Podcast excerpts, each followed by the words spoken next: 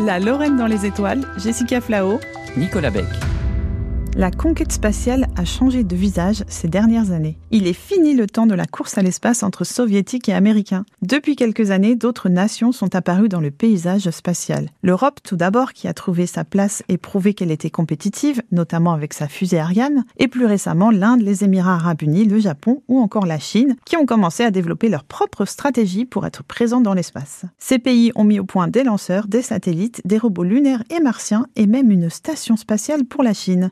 Ces prochaines années, les projets vont se multiplier avec de nouveaux pays qui voudront leur part du gâteau. Et là où le paysage spatial a changé récemment, c'est au niveau des entreprises. Certains milliardaires ont massivement investi dans l'industrie spatiale. Ainsi, l'entreprise SpaceX a été fondée en 2002 car Elon Musk était déçu de la faible ambition de la NASA. Aujourd'hui, SpaceX compte 6000 salariés, dispose de deux sites de lancement, transporte du fret et des passagers vers la Station spatiale internationale et se prépare même à aller sur la Lune et sur Mars. De quoi chambouler les traditionnelles agences spatiales qui sont désormais obligées de compter avec ces acteurs privés. Si l'arrimage se déroule comme prévu, nous serons donc les premiers constructeurs privés à réussir ce défi.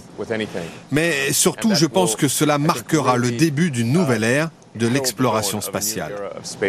Et c'est même plus que ça, puisque de nombreuses agences spatiales, dont la NASA, dépendent maintenant totalement des acteurs privés pour réaliser leurs programmes spatiaux. Et il n'y a pas que SpaceX parmi les entreprises qui cherchent à se positionner sur ces créneaux prometteurs. Le fondateur d'Amazon, Jeff Bezos, est également impliqué avec sa fusée Blue Origin, qu'il a lui-même empruntée pour aller dans l'espace. Mais les nouveaux acteurs du domaine spatial ne sont pas que des milliardaires qui ont envie de voler en orbite. Des dizaines d'entreprises de toute taille se positionnent sur les satellites, l'exploitation des éventuelles ressources minières ou encore sur les fusées fabriquées avec des imprimantes 3D. Depuis tout petit, je me vois là-haut. C'est une plaisanterie. Je sais qu'il y a des risques.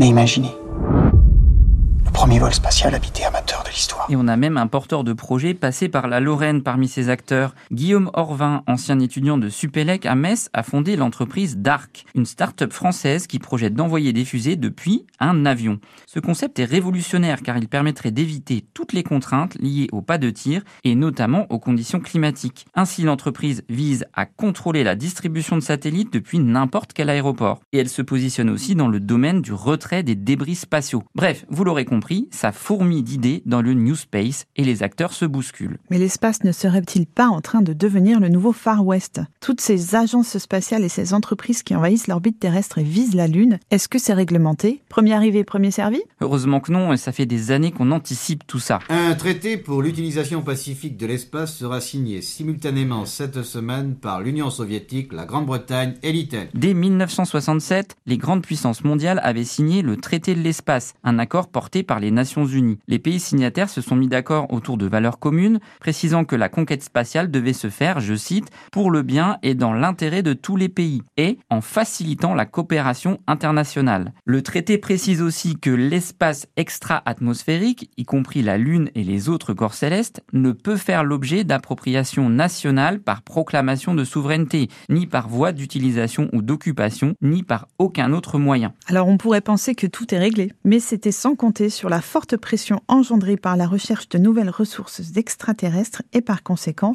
les enjeux économiques et politiques associés. Si le traité de l'espace interdit l'appropriation de corps célestes, il n'interdit pas clairement et strictement l'appropriation de ressources issues de l'espace. Et c'est dans cette faille juridique que se sont engouffrés plusieurs pays, dont les États-Unis ou le Luxembourg. Aujourd'hui, toute entreprise ayant son siège au Luxembourg a le droit d'extraire et de s'approprier des ressources minières issues de l'espace. La multiplication des acteurs du New Space, qui se base sur de nouveaux modèles économiques, semble montrer que l'espace est de plus en plus accessible. Comment ces acteurs cohabiteront-ils en orbite terrestre et plus loin encore? Seul l'avenir nous le dira. Mais en tout cas, on ne peut que confirmer que la conquête spatiale a vraiment changé de visage.